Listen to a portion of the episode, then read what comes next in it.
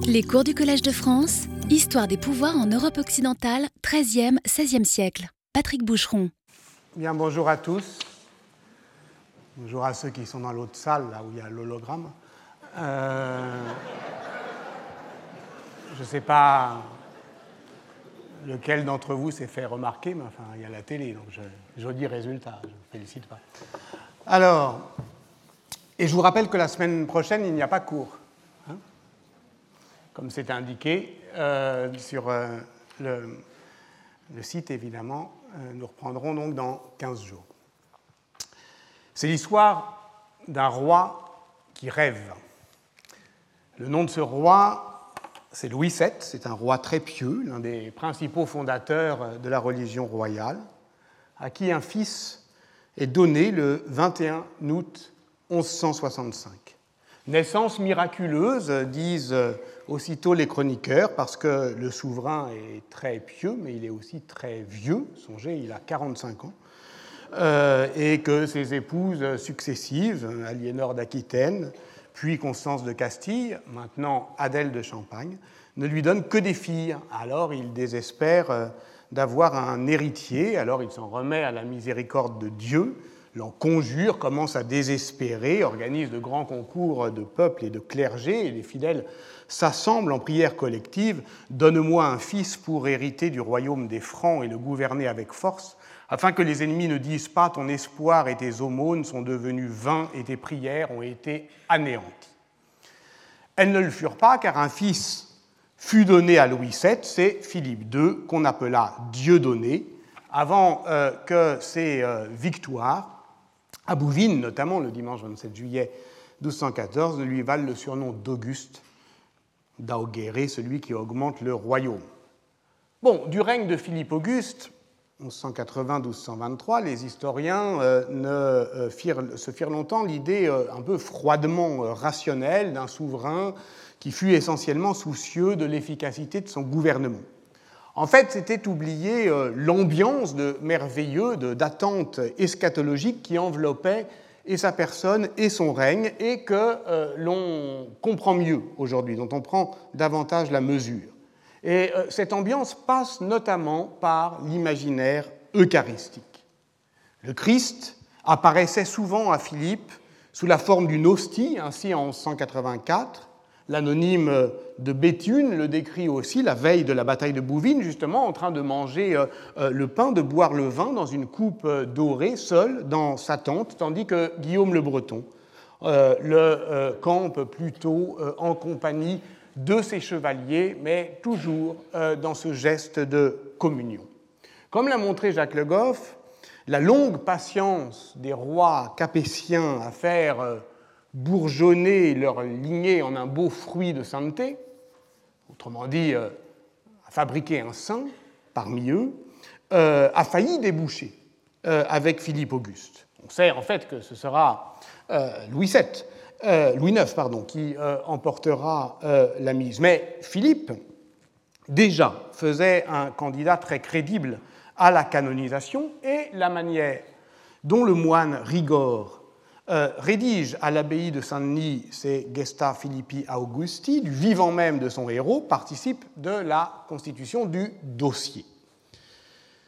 Et c'est évidemment en lisant les Gesta que je euh, trouve le rêve dont je veux parler. Voici d'ailleurs euh, pourquoi le modèle narratif des Gesta, donc raconter les faits et gestes d'un roi, est contaminé, au moins au début du livre, par celui de la vita, exalter les vertus d'un saint. Et c'est donc justement au début de ce texte que Rigord place le récit d'une vision, celle que le roi Louis VII fit en rêve avant la naissance de son fils. Je lis le passage dans sa traduction par Élisabeth Carpentier et Georges Pont. Le roi Louis, avant la naissance, eut cette vision pendant son sommeil il lui semblait que son fils Philippe tenait dans sa main un calice d'or plein de sang humain qu'il offrait à tous ses grands, et tous y buvaient. Le texte latin dit et omnes in eo biberant en écho à l'évangile de Marc 14, 33, et biberunt ex illo omnes, donc renvoyant clairement par la citation au dernier repas du Christ, que commémore évidemment la célébration eucharistique. Je poursuis. À la fin de sa vie, il rapporta cette vision à Henri, évêque d'Albano, légat du siège apostolique en France, en l'adjurant au nom du Seigneur de ne la révéler à personne avant sa mort. Mais, après la mort du roi Louis, l'évêque Henri fit connaître cette vision à un grand nombre de religieux. Quel est le sens de cette vision? Est-elle prémonitoire? Pourquoi se donne-t-elle à voir comme une scène royale? La euh, citation implicite e de Marc e le dit, et pourquoi doit-elle rester cachée? C'est une fiction annonçant la, politique à venir, mais qui est évidemment configurée par la métaphore eucharistique, et une métaphore, c'est ce que j'ai tenté de dire la semaine dernière avec Hans Blumenberg, c'est cela, c'est une figure qui anticipe la lisibilité du monde, qui va au-devant de son intelligibilité. Oui, Rigord décrit une scène royale, et lorsque son récit est intégré dans les grandes chroniques de France, c'est d'ailleurs ainsi qu'elle est illustrée euh, dans les manuscrits tardifs, par exemple, il y en a un euh, à l'ABN, 1370, euh, sous la cote 28-13, où on voit très clairement cette scène illustrée comme une scène. Cette scène est une scène, avec un C. le problème, c'est que cet épisode alors il y a un petit problème euh, érudit, disons, c'est que euh, cet épisode n'apparaît que dans un seul des deux manuscrits des Gesta Philippi, le manuscrit P, c'est-à-dire celui de Paris, il y en a un autre, le manuscrit V, celui de Rome. Euh, ni l'un ni l'autre ne sont originaux, sans doute l'un et l'autre procèdent de l'original, et certains historiens ont donc estimé qu'il pouvait s'agir d'une interpolation tardive par le continuateur anonyme de Rigor. Quelle serait sa source euh, Une œuvre de l'historien gallois Giraud de Bari, De Instructione Principis, qui est rédigée entre 1190 et 1217, donc après 1190. Donc ça veut dire après ce que Philippe Baldwin appelle la décennie décisive euh, du règne de Philippe Auguste, où au fond c'est clair le sens euh, de sa politique de modernisation administrative et de conquête territoriale. Et c'est peut-être pour ça justement parce qu'il sait la suite de l'histoire, que Giraud de Bari donne une, vision euh, plus euh, euh, explicative, on va dire, plus historique de la vision prophétique, en précisant que le roi fit boire le calice de sang selon l'ordre chronologique de la revendication des droits à la couronne proclamé par le roi Philippe Auguste lors de sa prise de pouvoir en 1180. C'est-à-dire qu'il a commencé par faire boire ses parents de champagne, puis le comte de Flandre, enfin Henri II Plantagenet, annonçant ainsi par avance l'ordre de ses conquêtes politiques. Donc c'est le corps mystique qui se construit ainsi par une communion, mais sur laquelle plane l'ombre d'une menace. Bon, s'il s'agit d'une interpolation, euh, à partir de cet épisode, euh, pourquoi euh, Rigor, pourquoi elle ne prendrait que l'épisode sans l'explication? En fait, il est plus facile de penser, me semble-t-il, que Rigor insère dans son récit un événement dont il a déjà connaissance sans en comprendre toutes les implications. C'est ça c'est là où effectivement ça, devient euh, intéressant. Mais peu importe au fond. Peu importe parce que l'essentiel c'est de saisir justement toutes les implications de cette spectaculaire scène royale. Alors ces implications sont évidemment politiques. Euh, ça, ça a, été vu euh, dès les années 80, par exemple un article d'Éric Bournazel et Jean-Pierre Poli, Couronne et mouvance dans la France de Philippe Auguste, et où ils n'ont pas tort de voir dans le rêve de Louis VII une évocation du mythe du Graal, Évidemment, c'est ça le calice. Et de la table ronde. Philippe euh, est le nouveau Perceval hein, qui détient le Saint Calice, et l'on sait combien la matière arthurienne était euh, convoquée parfois au filtre, filtre F et PH, euh, des prophéties de, Merlin dans l'entourage de Philippe Auguste. Mais il est difficile de ne pas y voir aussi dans cette vision royale, cette euh, société eucharistique que l'on décrivait la semaine dernière comme la métaphore rectrice d'une société médiévale soumise à la théologie de la présence réelle du corps du Christ dans l'hostie et de son sang dans le vin. Et bon, j'ai tenté de décrire euh, euh, ensemble, la semaine dernière, toutes les implications de ce réalisme eucharistique imposé par le coup de force grégorien qui, au fond, euh, s'impose à l'architecture de l'Église avec un petit E, à l'architecture de l'Église avec un grand E et à l'architecture de la société tout court, qui s'immiscent euh, dans les imaginaires, qui doivent se plier à cette nouvelle orthodoxie de l'invraisemblable et qui est, ce que j'ai tenté de montrer, euh, une violence faite à la tradition augustinienne du signe, qui oblige au fond à bah, toute une série euh, voilà, de déplacements et euh, euh, qui se donnent à voir ces déplacements par la multiplication dans la seconde moitié du XIIe siècle des attestations, des visions de stigmates, d'hosties sanglantes, d'apparitions du Christ souffrant au moment du sacrifice eucharistique, bref, un moment où l'imaginaire chrétien s'ensanglante. Et ce qui manifeste aussi cette difficulté à voir, à croire. Vous vous souvenez de, de, cette paysanne haute forêt qui, voyait euh, euh, l'hostie euh, sous un voile de sang, qui était son propre sang. Voilà, et, Philippe Auguste eut aussi ces visions mystiques. Son père l'aura donc, dès avant sa naissance, rêvé comme un Christ roi attendu par son peuple. Aussi aurait-on ici, avec ce songe royal, cette fiction euh, prophétique, possiblement autoréalisatrice, forme politique du rêve dont j'ai suggéré dès la première séance euh, une lecture micheletienne, c'est-à-dire à la fois littéraire et, révolutionnaire, une fiction qui révèle et qui renverse, qui bouscule le passé et qui ouvre l'avenir, qui, l'éventre en fait, qui l'offre ainsi aurait-on, disais-je, le témoignage de l'extension politique du domaine de la métaphore eucharistique. La religion royale comme emprunt calculé à cette forme de sacralité, par exemple lorsque le rituel de l'entrée royale se modèle sur celui de la procession du Corpus Christi, faisant de la fête Dieu une fête roi. Et donc la société deviendrait politiquement eucharistique par à-coup, par glissement, par transfert. C'est ainsi euh, que l'on décrit euh, habituellement l'englobement euh, théologico-politique.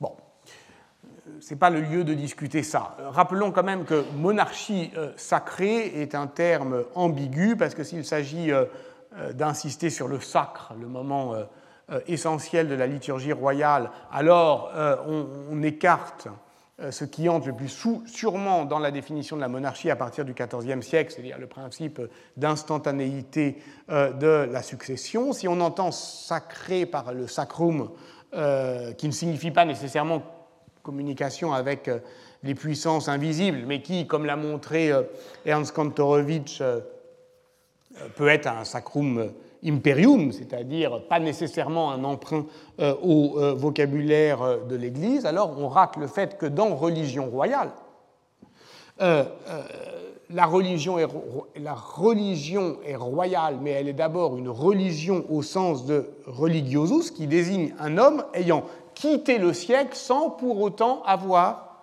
adhéré à l'Église. Donc cet entre-deux, cette emprunt calculé à la sacralité. Donc on aurait une forme, voyez, de, bricolage politique avec la société eucharistique, où le pouvoir euh, laïque s'imposerait en s'intercalant dans un système hiérarchique. C'est d'ailleurs euh, ce qu'a montré euh, Alain de Libera dans son cours sur l'invention du sujet moderne, ici même, paru chez Vrin, où il définit le monde médiéval comme une hiérarchie parasitée par la conversion.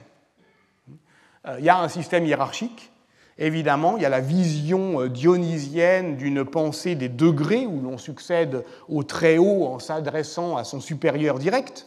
Et puis, euh, on injecte de l'Augustin dans Denis pour faire de la conversion, c'est-à-dire de l'invention du sujet sans médiation, ce qu'on peut appeler le mysticisme, l'ébranlement de la hiérarchie. Donc c'est ça qu'il faut comprendre.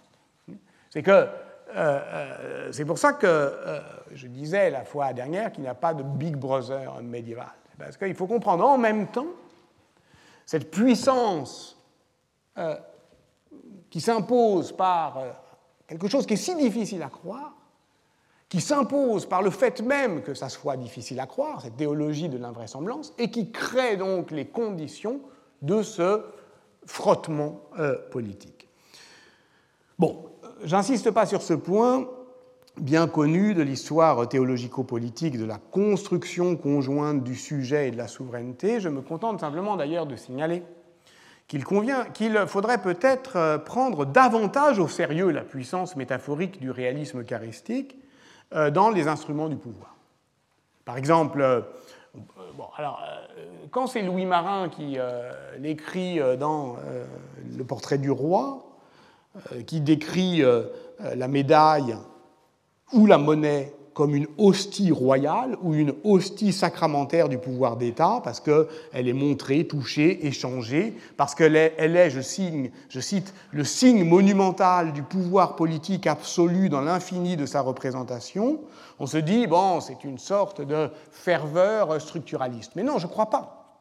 D'ailleurs, Paul Ricoeur, dans, dans, la lecture qu'il fait euh, du portrait du roi euh, euh, de Louis Marin, reprend, à mon avis, très exactement ce qui peut nous intéresser dans une réflexion sur les fictions politiques. Le fait, au fond, que dans la monnaie, en tant qu'elle est une hostie royale, s'instaure, évidemment dans la dureté et dans l'éclat du métal, un rapport entre la visibilité et la lisibilité. Et que c'est bien l'idée de représentation euh, au, sens de Louis Marin, évidemment, euh, qui s'y joue, puisque, je cite, raconter l'histoire du roi dans un récit, c'est la faire voir, montrer l'histoire du roi dans son icône, c'est la faire raconter.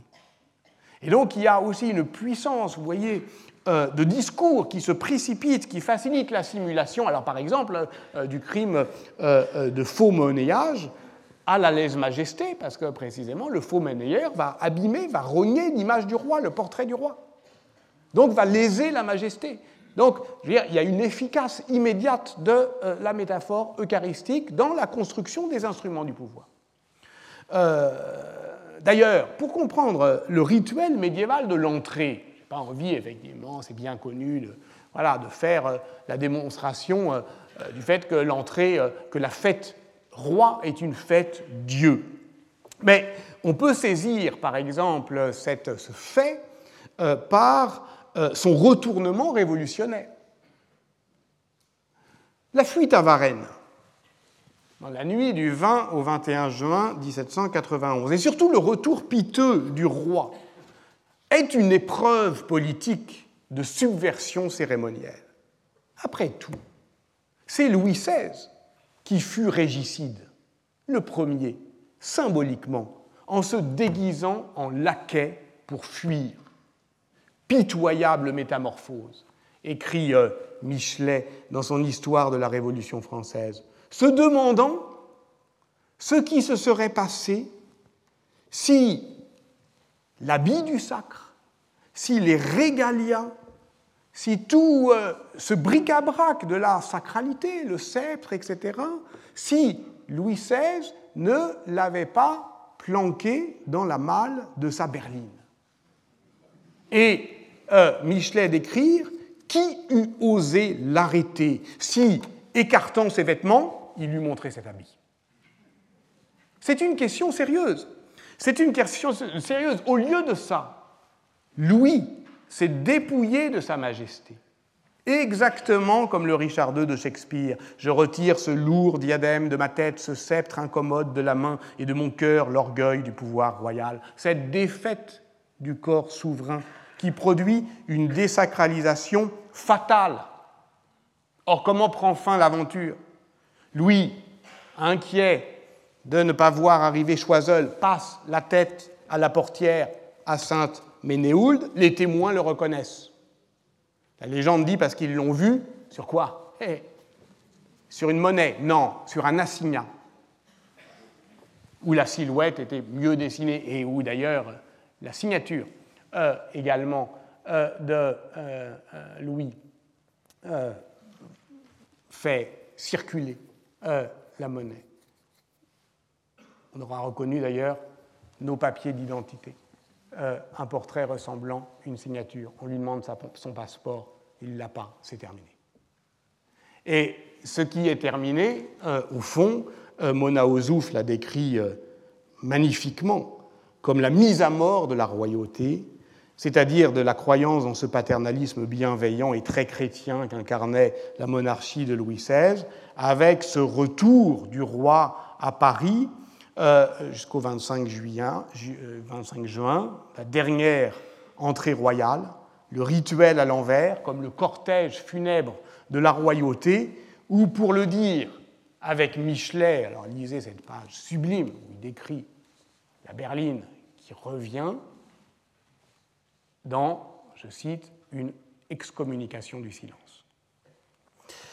Le charme s'est rompu.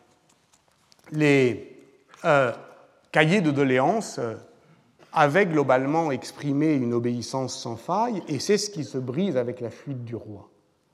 Significatif euh, est cet aveu d'un des gardes du corps, d'ailleurs, de Louis XVI, lors du procès intenté aux acteurs de Varennes. On l'accuse d'avoir été plus fidèle au roi qu'à sa patrie, et il répond qu'il ne comprend pas cette distinction. Je déclare que je crois le roi et la patrie indivisibles et que rien au monde ne me les fera séparer. Donc, le roi et la patrie sont en fait comme l'avers et le revers d'une même médaille. Et donc, c'est pour cela, au fond, qu'il ne faut pas tout à fait croire à l'histoire, même si elle est un peu entraînante et de grand style que je viens de vous raconter. Non, ça ne se passe pas comme ça. Une croyance ne s'écroule pas dans une excommunication du, du, silence. En fait, elle s'est peu à peu effritée, très lentement fragilisée, parce que, nous l'avons vu la semaine dernière, la transubstantiation est difficile à croire. Et ce que l'on doit comprendre justement, c'est que la décroyance n'arrive pas d'un coup comme une révélation héroïque, et que si je tâche de décrire la société eucharistique comme une fiction politique, ce n'est pas justement pour construire ce grand euh, tout euh, euh, médiéval, mais au contraire pour en saisir les failles internes. C'était difficile à croire, dès le départ, dès le XIIe siècle. Et ceux qui vont les premiers en payer le prix, ce sont les juifs. Et oui, ce sont la violence antisémite dans un contexte chrétien, elle est toujours le terrible marqueur de la faiblesse de croire, des difficultés à croire, de cette incroyable, je ne sais pas comment l'appeler, enfin de ce choix qu'a eu l'Église dès qu'elle était confrontée à des choix, des hérésies, de prendre toujours le parti le plus difficile à croire. Il faudrait ici euh, effectivement faire intervenir l'imaginaire de l'hostie profanée, du fantasme antisémite du crime rituel juif. Euh, prenons par exemple le cas euh, tristement célèbre d'un événement qui se serait déroulé à Paris en 1290 et qui est relaté par le chroniqueur florentin Giovanni Villani. C'est une chrétienne qui vend une hostie consacrée à un marchand juif afin de dégager le manteau de son mari qu'il avait perdu au jeu et qui est en gage chez le prêteur juif. Donc vous voyez, tous les stéréotypes y sont. Le marchand essaie de faire frire euh, l'hostie en famille, évidemment, comme ils font tous, hein, et euh, du sang euh, en jaillit miraculeusement, ce qui fait venir les hommes d'armes et massacre les juifs. Tout est dit évidemment, euh, dans cette euh, euh, scène terrible parce que réelle, parce que à l'origine, évidemment, cette rumeur est à l'origine de bien des pogroms. Cette scène, par exemple, elle est peinte par Paolo Uccello sur la prédelle d'Urbino entre 1467 et 1468 sur un bois euh, peint, euh, commandé par la compagnie de l'église du Corpus Domini, euh, justement, et à ce moment-là, elle percute un autre événement contemporain bien célèbre, puisque le jeudi saint 1475, dans la ville de Trente, en Italie, un jeune garçon disparaît il se nomme Simone, il est âgé de deux ans et demi. Trois jours plus tard, son cadavre est trouvé dans un puits. Et on trouve aussi que ce puits est adjacent à la maison d'un juif, Samuel de Nuremberg. Et très rapidement, les juifs sont accusés de meurtre.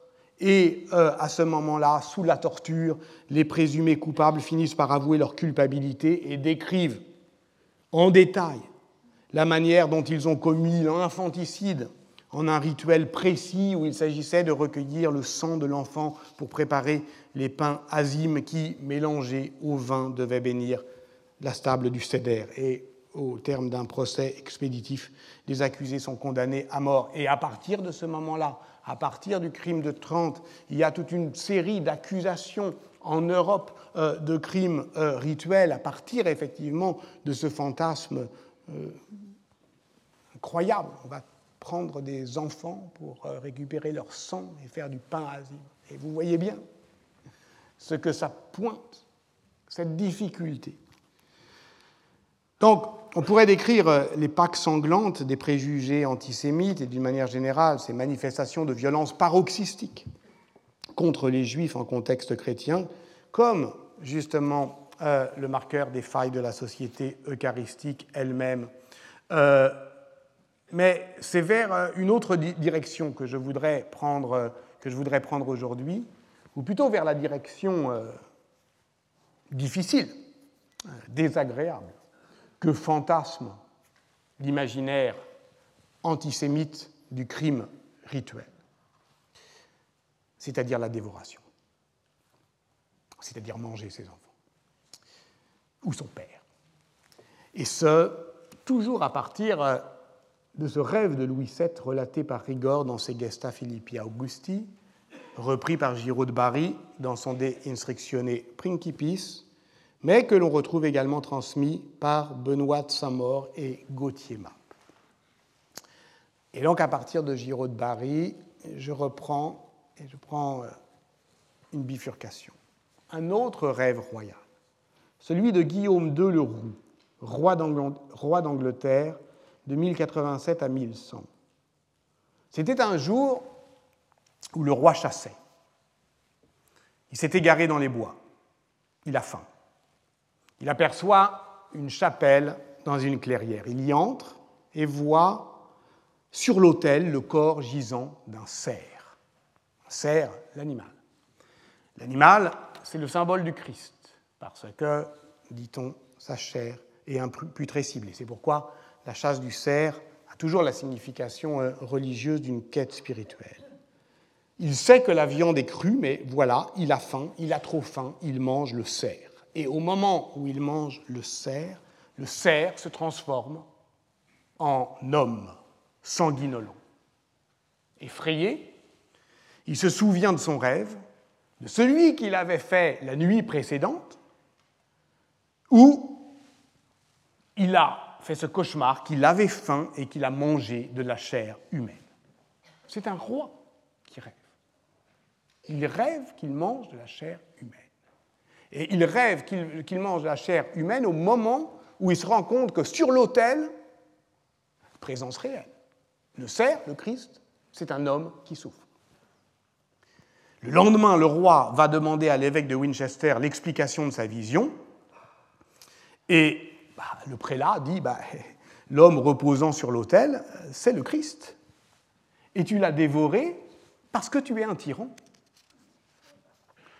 Eh oui, donc, par contraste avec cet autre rêve, envers monstrueux de l'Eucharistie, la scène royale d'un Philippe Auguste donnant à boire du sang au baron du royaume s'éclaire. Ce serait quelque chose comme les deux espèces, la communion sous les deux espèces du pouvoir. Boire du sang au baron, donner la chair à manger, ainsi que l'a montré euh, Jerzy Pisiak dans son article sur Philippe Auguste, roi des derniers temps paru dans les Annales en, 2002, le Christ roi, chez, dans le, rêve de, de Rigord, n'avale pas le corps du royaume, mais injecte dans les membres du pays le sang vivifiant. Donc on aurait le bon roi qui se donne à manger, qui se donne à boire, comme un Christ roi, et le mauvais roi qui dévore son peuple. Ouais. Mais en même temps, je ne sais pas vous, mais ce roi qui fait boire un à un ceux qu'il va déposséder du sang dans le calice, on ne peut pas faire quand même complètement comme si on n'avait pas vu euh, le traumatisant épisode 9 de la troisième saison de Game of Thrones, les noces pourpres, banquet au cours duquel les Stark se font massacrer, après avoir fait euh, manger, euh, après avoir mangé leurs propres enfants. On ne peut pas vraiment non plus faire comme si on n'avait pas vu l'étrange ouverture du film de, Pierre Scheller, L'exercice de l'État, où une femme nue se fait dévorer par un crocodile dans le bureau du ministre des Transports. Euh, disons que une fois qu'on a vu ça, une fois qu'on a reconnu l'ombre menaçante qui plane sur la scène royale, alors on est exactement comme dans cette chambre peinte que je cherche à quitter, euh, peinte à fresque à Sienne euh, par euh, Lorenzetti en 1338, deux rêves politiques affrontés, écartés, mais aussi face à face, en vis-à-vis. -vis. Et au fond, c'est de cela dont je voudrais parler, continuer à parler aujourd'hui, de ce pouvoir cannibale. C'est le titre. Alors reprenons, encore une fois, si vous le voulez bien, reprenons à partir des glosses bibliques. Philippe Buck a analysé la manière dont les commentaires de la Bible produisent une théorie du pouvoir qui ressort de notre définition de la fiction politique. Je m'appuie ici sur cet ouvrage important euh, paru en 1994, L'ambiguïté du livre, Prince, pouvoir et peuple dans les commentaires de la Bible.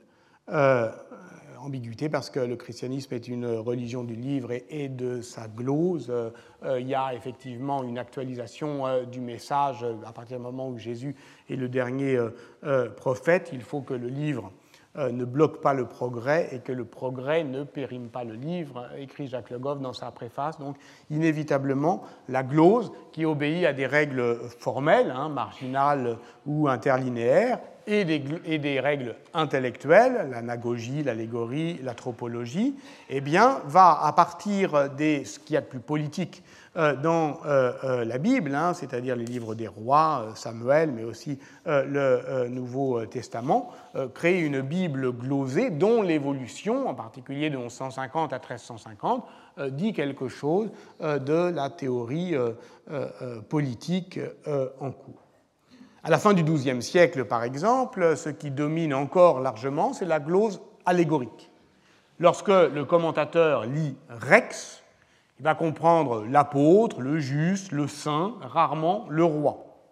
Ce mécanisme de sublimation est déjà une prise de position, c'est une manière de suggérer au fond que le vrai royaume est intérieur. C'est donc une manière de rejeter, euh, on l'a vu la semaine dernière, euh, le pouvoir euh, laïque, comme accidentel, comme après le péché, comme faute de mieux, malgré, en attendant mieux.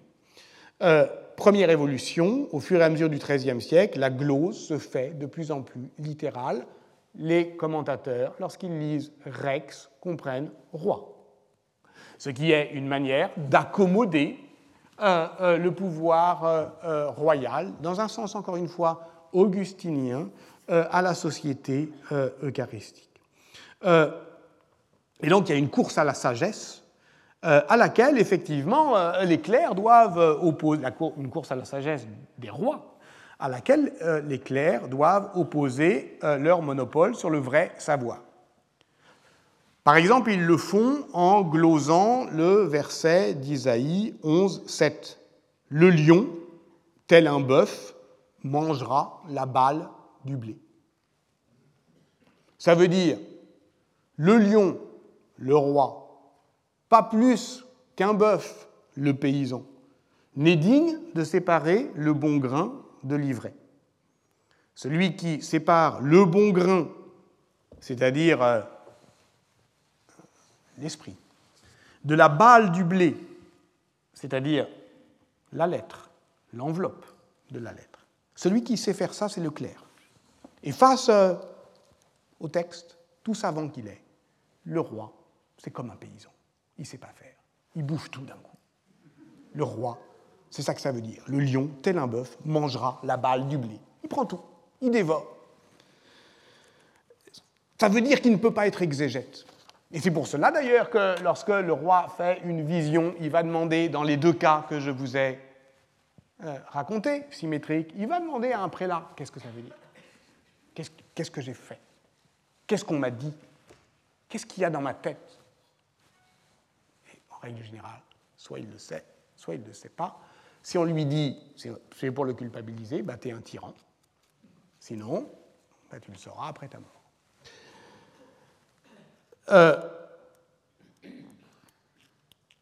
et au fond, vous voyez comment, à travers simplement euh, la glose, alors par Pierre le Chantre, par exemple, au milieu du XIVe siècle, par euh, pardon, Nicolas de Lyre, le franciscain, au milieu du XIVe siècle, cette glose de Isaïe 11.7, le lion tel un bœuf mangera la balle du blé, eh bien, ça pose une distinction essentielle entre la mendication ecclésiastique et la dévoration royale. La première est positive, c'est l'incorporation des sujets dans le corps mystique. Saint Pierre mange les fidèles parce qu'en échange, le roi du ciel se donne en pâture. Mais les rois du monde, en revanche, ne donnent rien. Ils prennent. Ils ne construisent rien. Ils dévorent. Et ce cannibalisme est l'envers monstrueux de l'Eucharistie. Et voilà pourquoi l'idéologie royale doit toujours repousser cette métaphore terrifiante et s'approprier celle du sacerdoce. Mais ça ne peut se faire que par à coup, par bricolage. Ainsi, la métaphore eucharistique est-elle cette fiction politique qui, comme toutes les fictions politiques, est réversible? Et son envers est l'image d'un pouvoir prédateur et c'est cela que l'Église, euh, évidemment, euh, euh, opposer au pouvoir laïque. Prédateur, par exemple, dans ses pratiques sociales les plus courantes. Par exemple, la chasse. la réforme grégorienne distingue au fond bah, voilà, quelle différence entre les aristocrates de la prière que sont les clercs et les aristocrates laïcs. Ils, vivent dans des palais, ils sont servis, euh, euh, ils vivent de la rente seigneuriale, mais euh, les clercs ne chassent pas, parce qu'ils ne font pas couler le sang.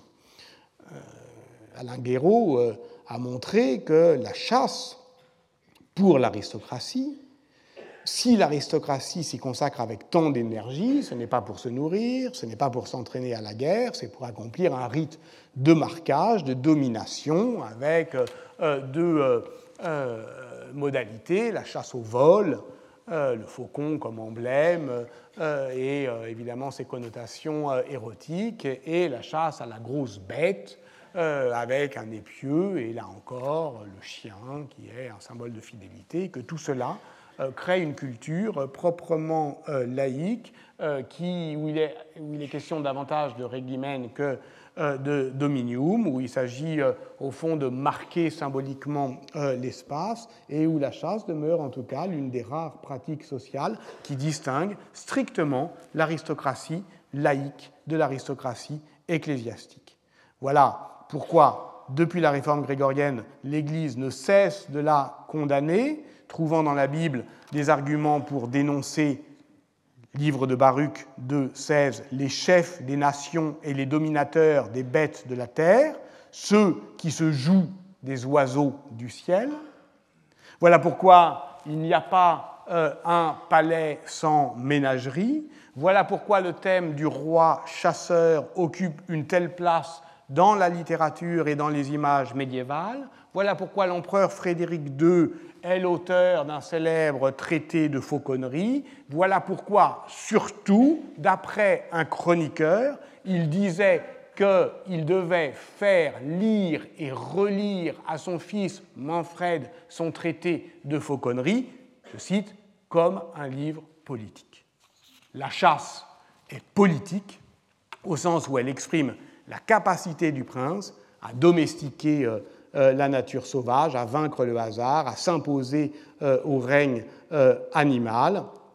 Et alors que le roi chasse, le prélat, lui, sait se faire obéir par la seule force du verbe. Et c'est là où il faut comprendre, Jacques Dallarin l'a montré, que la tradition franciscaine du Pauverel, de François d'Assise, qui parle aux animaux, est beaucoup moins mièvre qu'on le croit euh, d'ordinaire.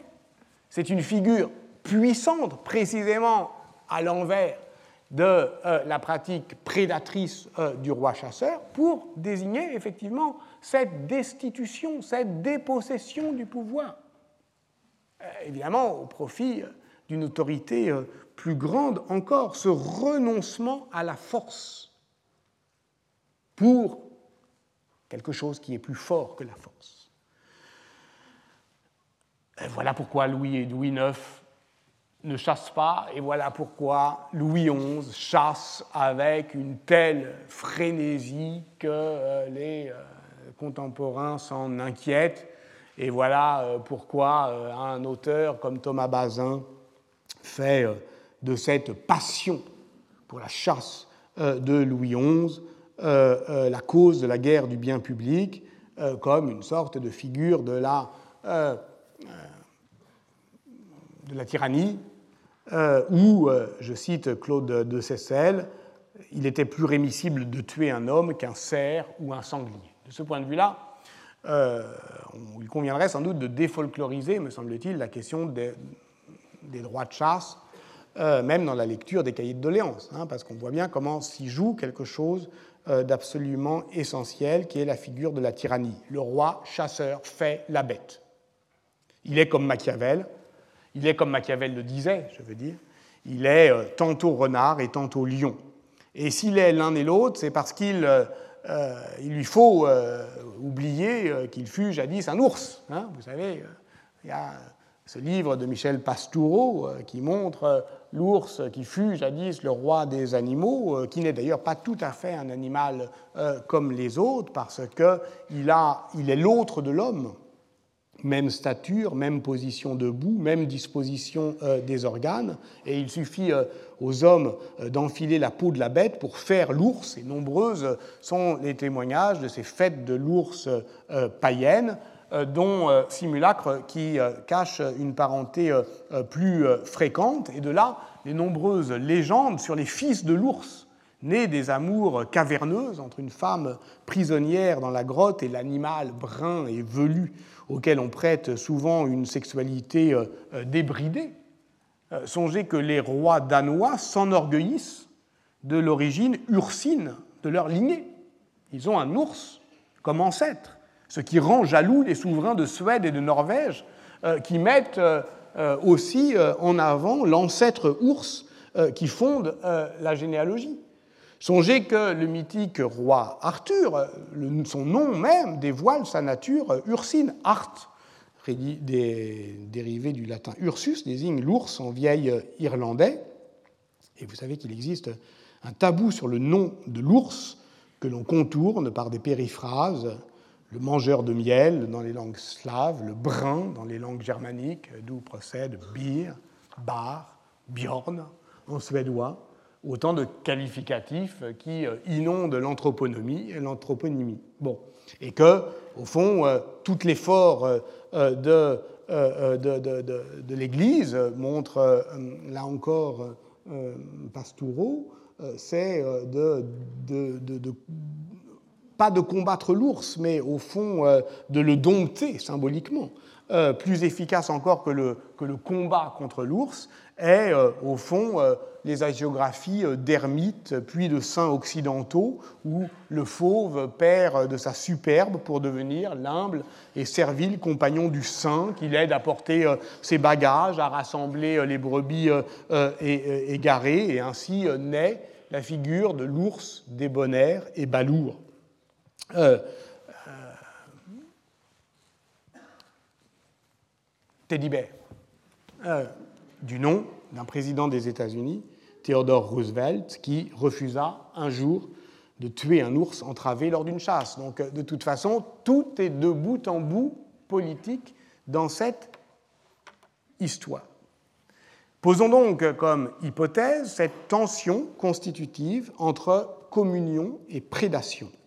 Et l'on comprendra mieux alors pourquoi les hommes de pouvoir font la bête, pourquoi, euh, j'y reviendrai, je le pose euh, comme une pierre d'attente.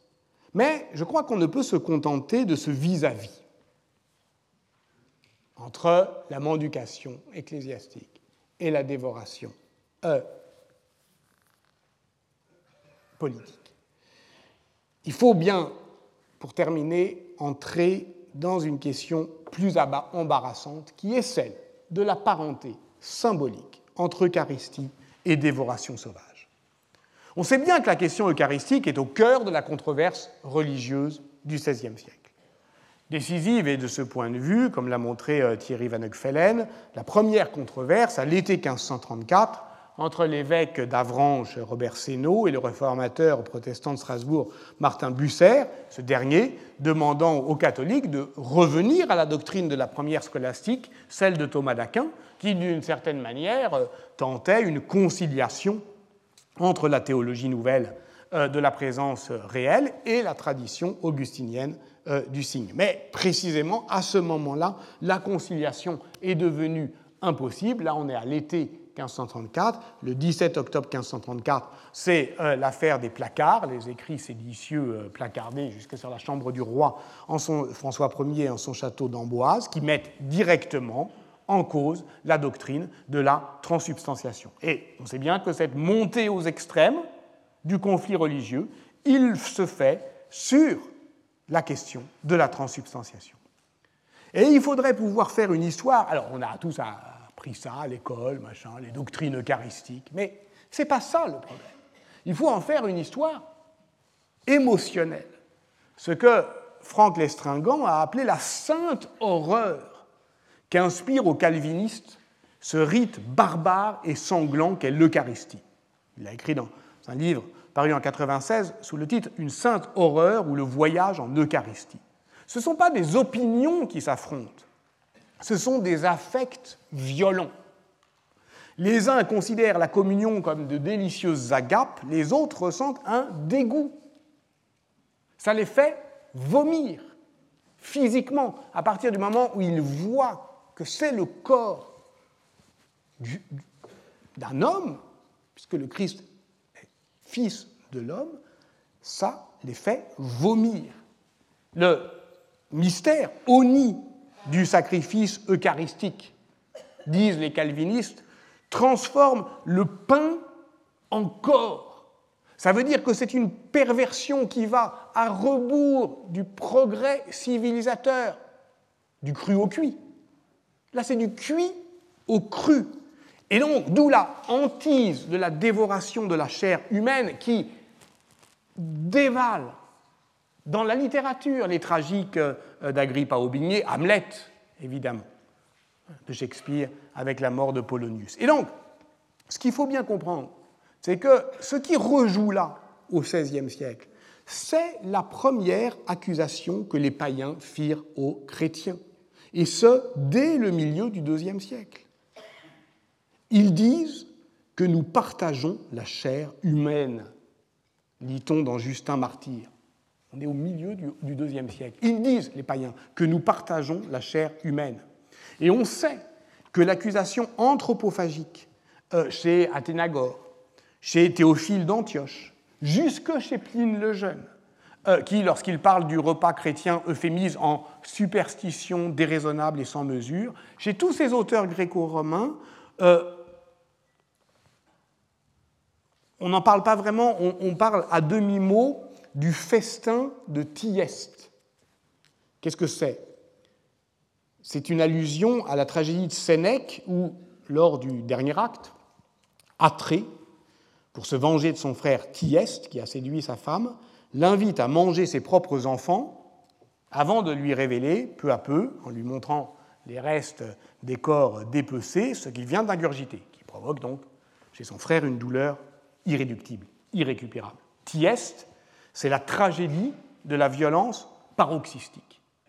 Et à partir du IIe siècle, on accuse les chrétiens de, euh, se, euh, de, communier au festin de Thieste. Or, durant les affrontements des guerres de religion, ce paroxysme a été réellement pratiqué. Je n'insiste pas là-dessus, je ne vais pas vous couper l'appétit, mais dans son grand livre euh, sur les guerriers de Dieu, euh, Denis Crouzet a décrit ces scènes de transe au cours desquelles l'anthropophagie est un investissement sacral dans lequel un collectif communie dans cette fête de la violence qui recrée l'alliance mystique entre Dieu et son peuple brisé par la rébellion hérétique. On mange le foie, euh, on le découpe, on le débite, on le vend, on le mange. Le foie, lieu symbolique des passions. Le cœur, parce que le cœur chez les hérétiques est pourri. Manger le cœur immonde, c'est, je cite Denis Crouzet, un sacrifice ou une offrande que l'on fait de soi-même, mimétique du sacrifice de celui qui a pris sur lui tous les péchés du monde. Alors, au fond, on tourne autour du pot.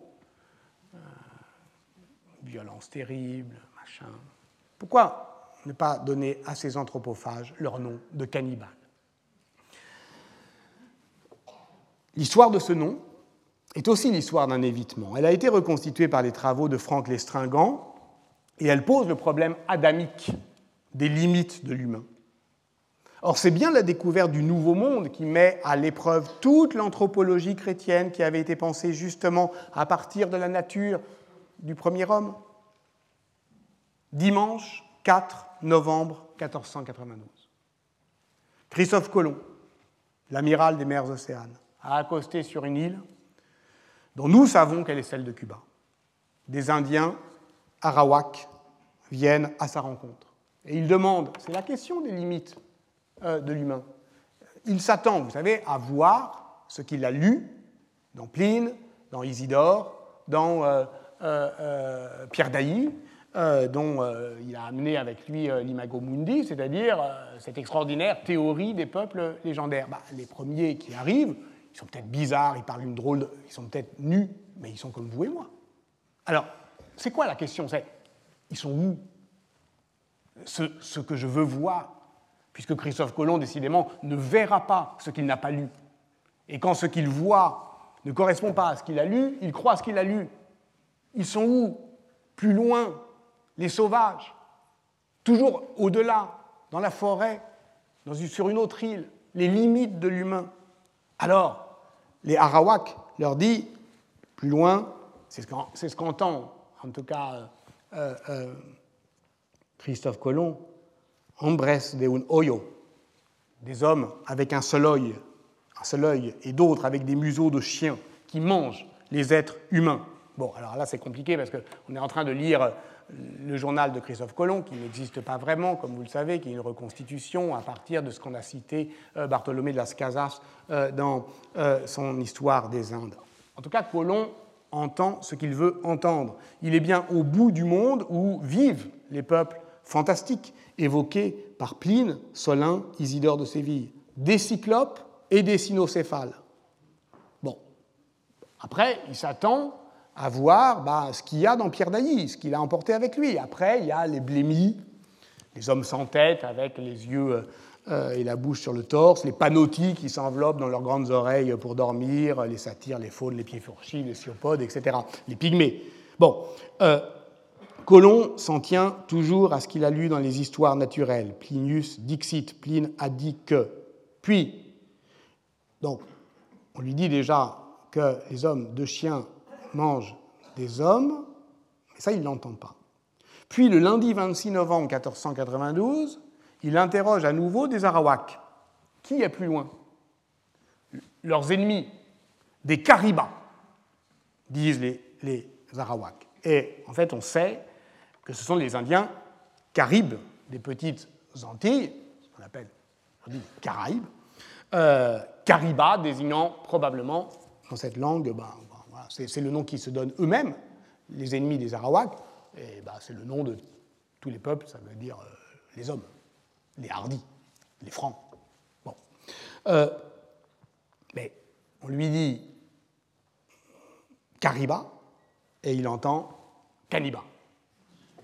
Parce qu'il a envie d'entendre deux choses. D'abord, Canis, euh, ce sont bien des hommes à tête de chien. Et ensuite, Khan, le grand Khan de Tartarie, parce que je vous rappelle qu'il il, est, en Inde. Hein. Donc il est là pour aller voir le grand Khan euh, de, Tartarie. Et le voilà donc arrivé où il voulait aller. Et d'ailleurs, lorsque le 24 décembre, il longe les côtes de Sivao, euh, le nom indigène de Haïti, il entend Sipango, le Japon. Et voilà donc ce qu'il écrit à ce moment-là dans son journal. Je répète donc ce que j'ai plusieurs fois dit, que Kaniba n'est pas autre chose que le peuple du grand Khan, qui doit être voisin de celui-ci. Ils ont des vaisseaux, viennent capturer ceux-ci, comme ceux qui sont pris ne reviennent pas, les autres croient qu'ils ont été mangés. Donc, Colomb a vu des Caribes mangeurs d'arawak, mais il ne veut pas croire qu'ils sont anthropophages. Ainsi, le mot qui va donner cannibale est le mot du déni. Il reste longtemps, effectivement, dans les descriptions, dans les euh, euh, illustrations, euh, un, cynocéphale, hein, un homme à tête de chien. Les cannibales entrent en littérature avec Rabelais en 1533, et Franck Lestringant, encore lui, a montré comment la figure du, cannibale traverse les grands récits de voyage. André Thévet, les singularités de la France antarctique, autrement nommée Amérique, 1557, et évidemment euh, Jean de Léry, euh, Histoire d'un voyage fait en terre du Brésil. Tous attestent de pratiques anthropophages. Et tous en font une lecture rituelle. André Thévet, comme à sa suite Jean de Léry, auquel il emprunte beaucoup, retient euh, le motif de la vengeance. Il veut voir dans le plaisir, pourtant évident, pris à manger cette chair, euh, un élément euh, secondaire. En réalité, ce tabou euh, anthropologique demeurera longtemps la lecture rituelle du cannibalisme. Pour, en tout cas, pour. il y a deux cannibalismes. Il y a l'endo-cannibalisme nécrophage, hein, qui fait partie des rites funéraires, bon, qui est effectivement sacrificiel et rituel, mais il y a euh, l'exo-cannibalisme meurtrier, hors des situations de survie, manger ses ennemis. Et les anthropologues admettent aujourd'hui que ce cannibalisme institué et meurtrier est un cannibalisme gastronomique, de gourmandise. Et que la seule justification des sociétés euh, cannibales, mais pourquoi vous faites ça? Ils répondent, parce que c'est bon. Et pourquoi on ne l'a pas entendu pendant si longtemps? C'est là où on atteint quand même un peu le cœur euh, des métaphores qui nous constituent. Eh bien parce que notre alimentation carnée est ce que Claude Lévi-Strauss appelait un cannibalisme élargi et que nous n'avons pas, au fond, d'autres euh, justifications, nous-mêmes, quand on est carnivore, à cette pratique que de dire bah, parce que c'est bon.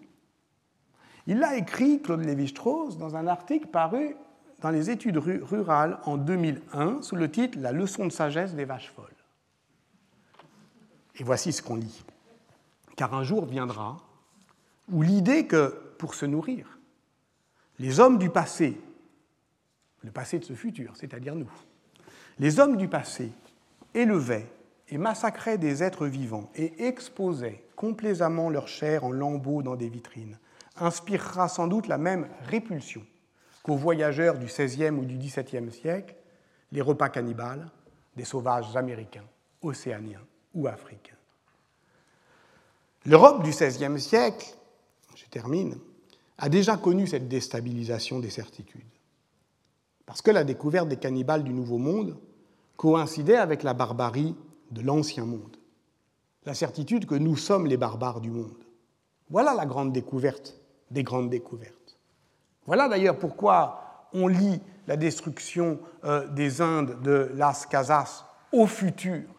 La destruction des Indes de Las Casas, c'est la destruction euh, de l'Occident, pas euh, le mal qu'il a fait en Amérique. Et voilà pourquoi, d'ailleurs, concrètement, Roger Chartier l'a montré, les, les, planches gravées par l'atelier de la famille de Brie euh, dans son édition de la brève relation de la destruction des Indes de Las Casas 1598, furent utilisés comme matrice euh, iconographique pour des pamphlets euh, anti-espagnols des rebelles de Hollande, servant de modèle pour la dénonciation des atrocités commises pendant les guerres de religion.